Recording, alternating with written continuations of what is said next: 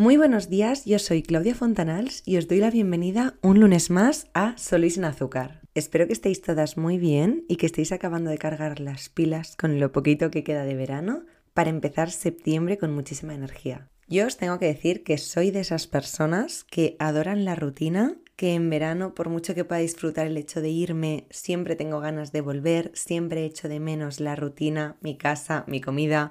Soy un ser un poco ermitaño.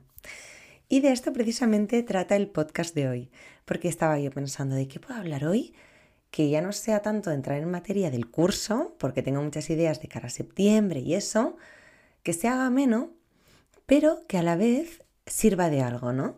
Y yo creo que es un poco esto, y es mi experiencia siendo, no os diría que un ser solitario, pero sí un poco ermitaño. Y esa es la realidad. Así he sido yo desde que me conozco. Y antes de empezar, os tengo que decir que también soy consciente de que igual es un podcast un poco polarizante, puede parecer. Tipo un poco, si yo no soy ermitaña, este podcast no es para mí, si a mí me encanta salir, si a mí me encanta lo que no es la rutina, si a mí me encanta todo esto, igual este podcast no es para mí. Pero lo que también he pensado es que es interesante que las personas que son más de salir y que son mucho más extrovertidas y que son mucho más abiertas y que son mucho más sociables, entiendan un poco cómo somos estas otras personas. O sea, yo creo que para la gente que es como yo, ayuda muchísimo escuchar que alguien también está en esa situación y que igual que se dedica a algo como yo, ¿no? Que parece un poco incoherente, que ya hablaremos de eso, pero también para las personas que son más abiertas, les va muy bien para poder empatizar con nosotros, porque creo que a veces cuesta un poco. Y esto lo descubrí en una conversación el otro día con mi hermana a las 2 de la mañana. Y ahí estaba la inspiración para el podcast de hoy. Y me apetece empezar este podcast contándoos un poco la historia de lo que pasó el otro día hasta las 2 de la mañana. Pero para eso os voy a poner un poco en contexto antes. Yo siempre he sido una persona, como os decía antes, más bien introvertida, tímida, vergonzosa. Y mi hermana es absolutamente todo lo contrario. Somos polos opuestos en este sentido. Y por supuesto, en consecuencia, yo tengo mis amigos que la mayoría y los más cercanos son muy tranquilos y ella tiene sus amigos que todo lo contrario, que son personas muchísimo más animosas de buenas a primeras. ¿Y qué ocurre? Que ahora nos hemos subido a la cerdaña juntas y estamos haciendo muchos planes juntas. Entonces intentamos encontrar ese equilibrio, ¿no? Que a mí me parece que estoy saliendo un montón y que me estoy desfasando lo más grande y a ella le parece que estamos teniendo un plan súper tranquilo. Y en una de estas salidas, que a mí me cuestan bastante y a ella le parecen lo mejor y lo más natural del mundo, nos encontramos con un amigo mío que se entendieron a la perfección porque resulta que mi amigo también es muy animoso, que obviamente pues también tengo amigos así, no es con los que siempre hago cosas porque yo no estoy siempre haciendo ese tipo de planes, pero tengo amigos así como tengo amigos de todo. Y por supuesto se entendieron genial, eran tal para cual. Entonces estuvieron teniendo un rato de conversación delante mío sobre que no acaban de entender mi manera de ser, que cómo podía ser que a mí me gustase tanto estar sola. Entonces mi amigo le decía a mi hermana que a veces cuando quedábamos y nos contábamos que habíamos sido el fin de semana, él me contaba pues que había estado en esta fiesta, que había hecho lo otro, me enseñaba tal vídeo que se había pasado bomba, que habían hecho no sé qué, que habían tirado no sé cuántos a la piscina. Y yo le decía pues que había estado en casa, que había estado con la familia, con Davide, con Lavito, que había hecho algo con alguna amiga, pero muy tranquila. Y él alucinaba con mis planes. Él, bueno, siempre alucina, de hecho, y me dice, pero no te aburres, ¿cómo puede ser?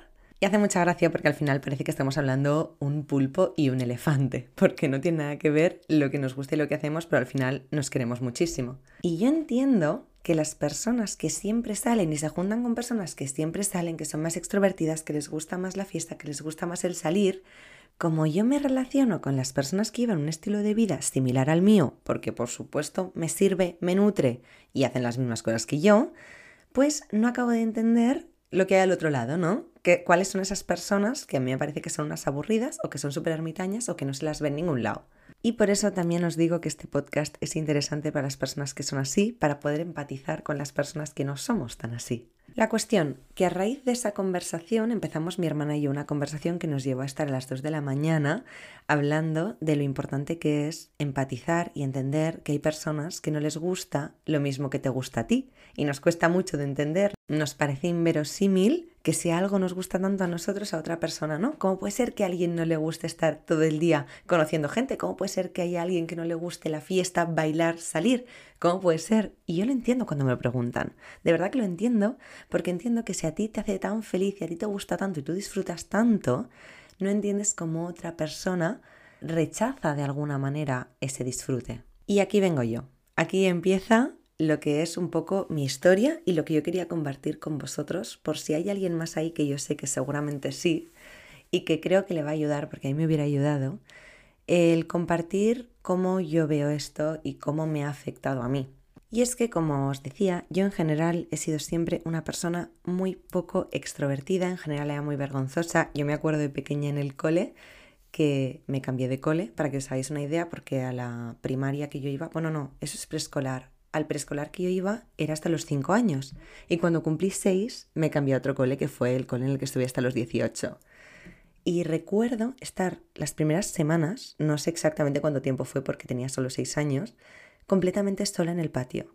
Tan sola que me acuerdo que un día fui al baño y escuché cómo la profesora les decía al resto de la clase, que si ahora me escucha alguien de mi cole, igual se acuerda, que por favor durante el patio me vinieran a dar un abrazo.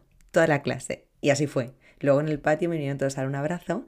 Recuerdo que me dio rabia porque yo ya me había hecho el spoiler y sabía que, pues, como que los reyes son los padres, sabes que ese abrazo no era genuino, que se lo había obligado la profe, pero me hizo ilusión igual. Pero bueno, eso es un poco para que os hagáis a la idea de cómo he sido yo siempre, porque al final yo creo que como somos de niños nos define bastante y es un poco nuestro niño interior, ¿no? Lo que hay realmente dentro nuestro esa parte de nosotros y yo tengo esa parte de mí que realmente es muy vergonzosa, que no es nada sociable, que le gusta más bien estar sola, muy, muy, muy reflexiva. Bueno, creo que ya os hacéis a la idea y con el ejemplo ya ha acabado de ser del todo así, ¿no?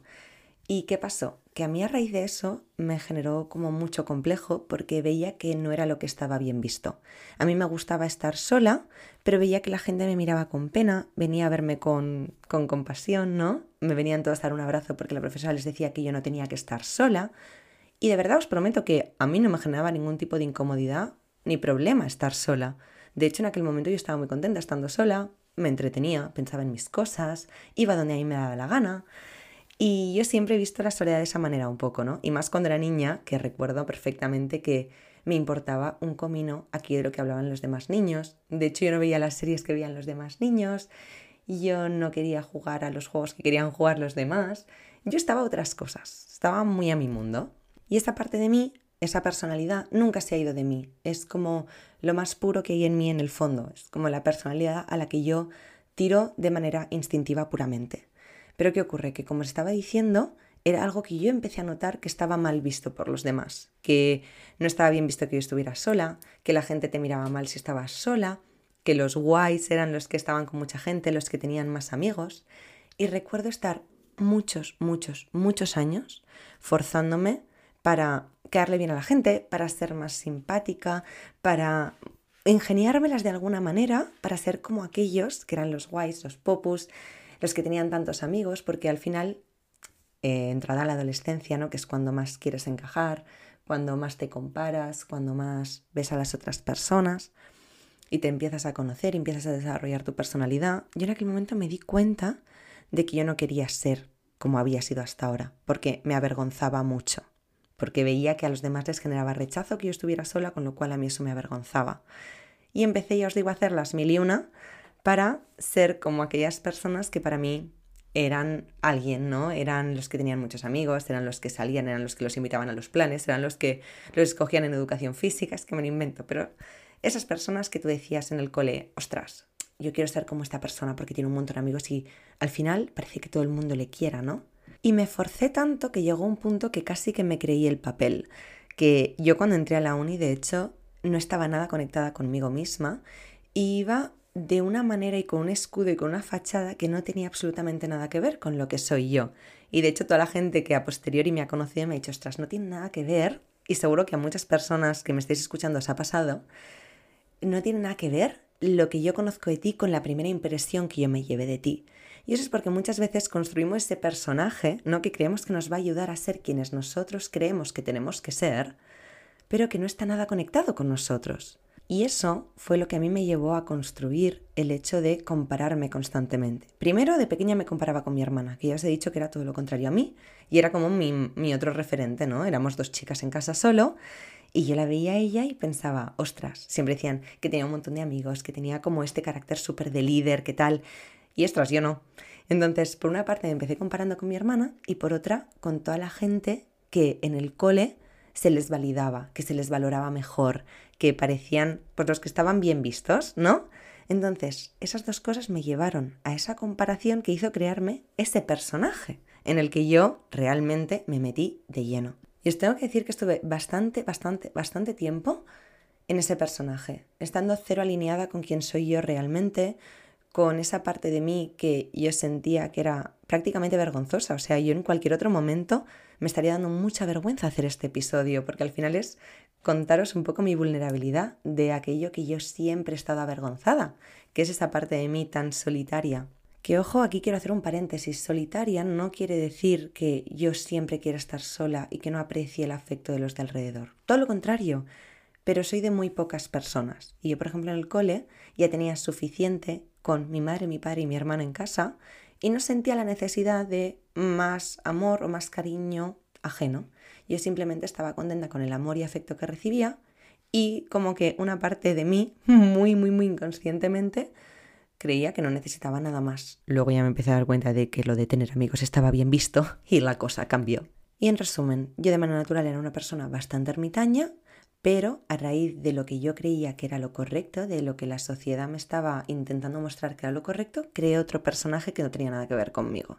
¿Y qué pasó, Claudia? Y de ahí a hacer lo que haces ahora, a dedicarte a lo que te dedicas ahora y a ser como eres ahora, que como eres, ¿qué ha pasado? Yo autohaciéndome preguntas porque no tengo formato entrevista en mi podcast. Pues lo que pasó fue que realicé un montón de trabajo de autoconocimiento, como ya os he dicho siempre, que hace un montón de años que empecé yo con esto, y al final me di cuenta de esto, de que yo tenía un personaje y tenía otra parte de mí de la que estaba muy avergonzada, y era esta parte más ermitaña. Y me di cuenta de que ese personaje que me había creado nacía de ese complejo y también del miedo, del miedo a quedarme sola, del miedo a sentir que si yo no me socializaba y no salía y no aprovechaba todas esas oportunidades de estar con gente, igual nunca tendría amigos, igual nunca tendría pareja, igual nunca encontraría a nadie que me quisiera. Y dejadme deciros, como ermitaña, que eso es un miedo completamente irracional que muchas veces nos ponemos solos o nos intenta poner un poco la sociedad, ¿no?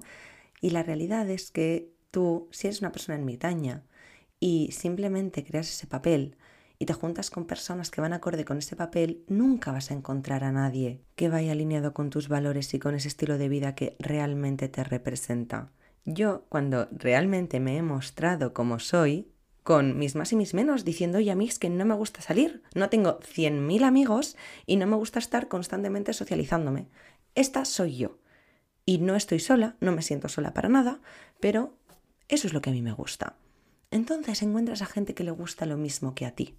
Pero esto a mí solo me pasó cuando fui capaz de dejar de lado esa fachada que me había puesto yo de me llevo con todo el mundo, soy amiga de todo el mundo, me encanta salir. A mí es que no me encanta salir y no me llevo con todo el mundo. Y a mí lo que me gusta, por ejemplo, es crear pocas relaciones, pero muy estrechas, muy íntimas. Yo sé que tengo pocas amigas, de verdad, pero son muy amigas mías. Sé que tengo poca familia muy cercana, pero la amo con todo mi corazón. Y sé que yo, si descuelgo el teléfono, tengo a cinco personas aquí si yo lo necesito. Y en cambio hay personas que les encantará salir, tendrán un círculo súper amplio, pero muy superficial, porque al final el tiempo es el que tenemos. Y si yo se lo dedico a 100 personas, podré crear relaciones mucho más superficiales, aunque sean muchas más, pero eso a mí, por ejemplo, por mi manera de ser, no me da seguridad. A mí lo que me gusta es cultivar relaciones muy profundas. Y seguro que para otra persona esto es un coñazo o esto es una pérdida de tiempo, pero a mí esto es lo que me da seguridad y lo que me hace sentir querida. Y luego, cuando tenía mucho complejo de decir a mí no me gusta salir porque me parecía que me mirarían mal, es que la realidad es que ni siquiera puedo salir. Mi cuerpo no me lo pide, yo no estoy programada para eso. Al final, iba un poco de la mano de lo que os contaba hace dos podcasts en el de escucha a tu cuerpo, es muy natural que nuestro cuerpo vaya de la mano de nuestra verdadera personalidad, de lo que hay en el fondo de nosotros. Y yo, a las 12, tengo un sueño que me caigo. Y yo, si bebo, me encuentro fatal. Y yo, cuando estoy mucho rato socializándome, me agoto, de verdad, cuando estoy mucho rato atenta a lo que me dicen las otras personas, pendiente de que está esta persona, de que está la otra. A mí me genera un poco de agobio eso. Y de eso es de lo que yo me acabé dando cuenta. Que yo por mucho que forzase ese papel, nunca podría acabar siendo esa persona que yo tenía tantas ganas de ser, porque es que el cuerpo tampoco me lo permitía. Y si me comparo con mi hermana, por ejemplo, que ya que os decía que es completamente distinta, yo estoy con ella y tiene energía a raudales. Le apetece un montón hablar con todo el mundo, le divierte, le entretiene, lo disfruta de verdad. Y es que las dos cosas están fenomenal, pero fenomenal de verdad. Y seas el tipo de persona que seas, ole. Pero aprende a escuchar qué tipo de persona eres y sé coherente con ello. Y no está mal ser como yo, ser un poco ermitaña, que te cueste un poco más sociabilizarte, que prefieras un grupo reducido, que te gusten los ratos sola, que disfrutes haciendo cosas que igual solo te gusta hacer a ti, porque a veces me da la sensación de que estamos programados para rechazar un poco esa parte de nosotros y ser sociables y tener muchos amigos y estar siempre fuera y eso nos lleva muchísimo estrés. A mí al menos me suponía un desgaste de energía que realmente yo no puedo mantener. Y si tú también eres así y lo aceptas, fantástico, pero si no lo aceptas, que sepas que algún día lo necesitarás aceptar y más que nada por ti, porque así podrás permitirte conocer a personas que son como tú, porque si tú desprendes otra energía, esa energía de sociabilización, de tal, igual las personas que realmente, naturalmente se acercarían a ti, que son como tú, este puntito más ermitaño, no se acercarán a ti. Mi círculo más cercano es un círculo muy tranquilo, muy ermitaño. Mi novio, de hecho, es exactamente igual que yo o más tranquilo. Mis mejores amigas son muy tranquilas la gran mayoría. De hecho, la que es mi más amiga del cole de toda la vida es una persona súper, súper, súper poco sociable y súper, súper, súper introvertida. Y siempre hacemos broma de que las dos somos la misma persona en el fondo, pero exteriorizado de manera diferente. Porque yo tengo un poco esa otra parte, que por eso también tengo amigos muy fiesteros y muy de salir, y es que yo, por mucho que sea muy introvertida, no soy una persona tímida, que es algo que se suele confundir.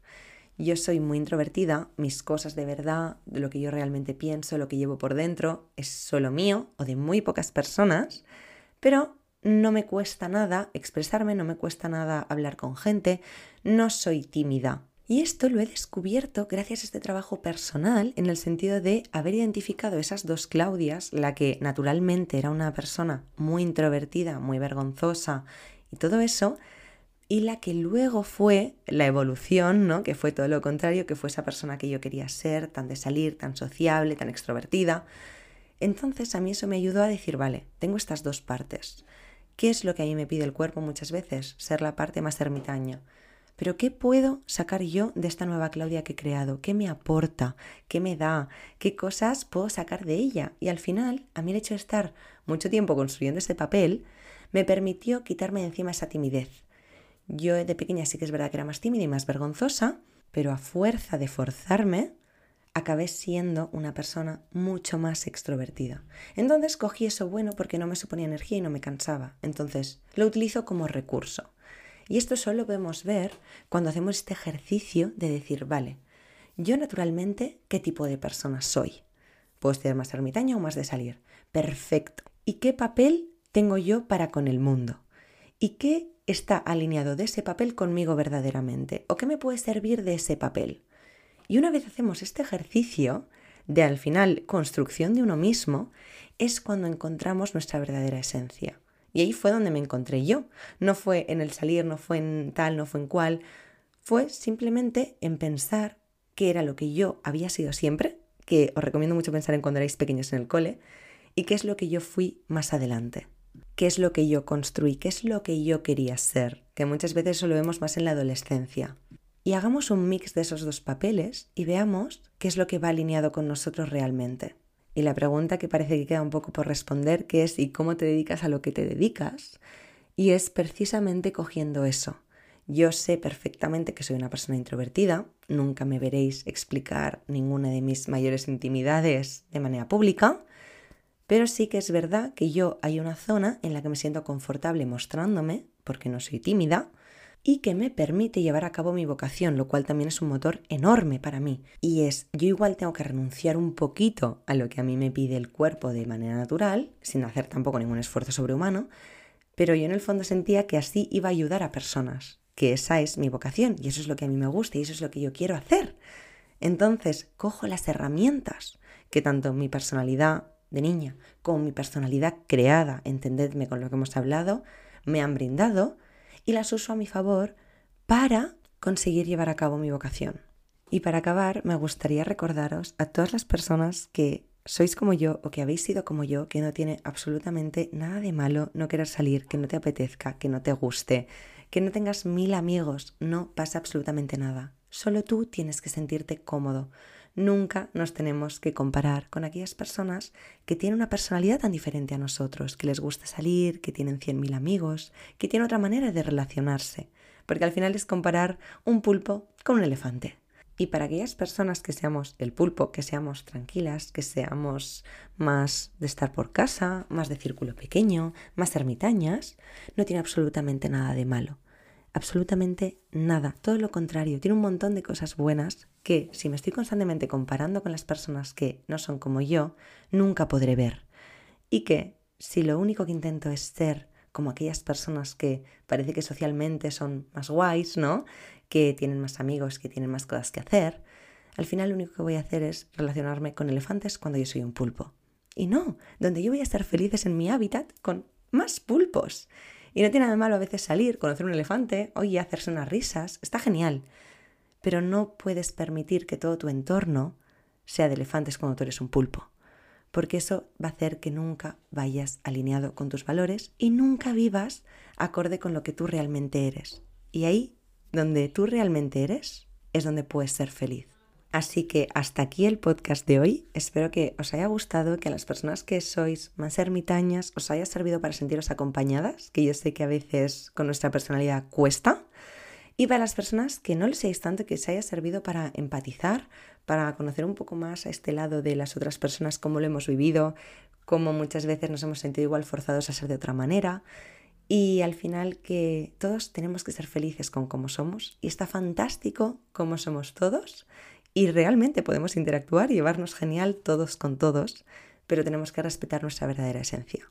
Así que os deseo una muy feliz semana, última semana de agosto, principios de septiembre, y como siempre nos vemos en TikTok e Instagram en claudia.fontanals. Y nada, un beso muy fuerte.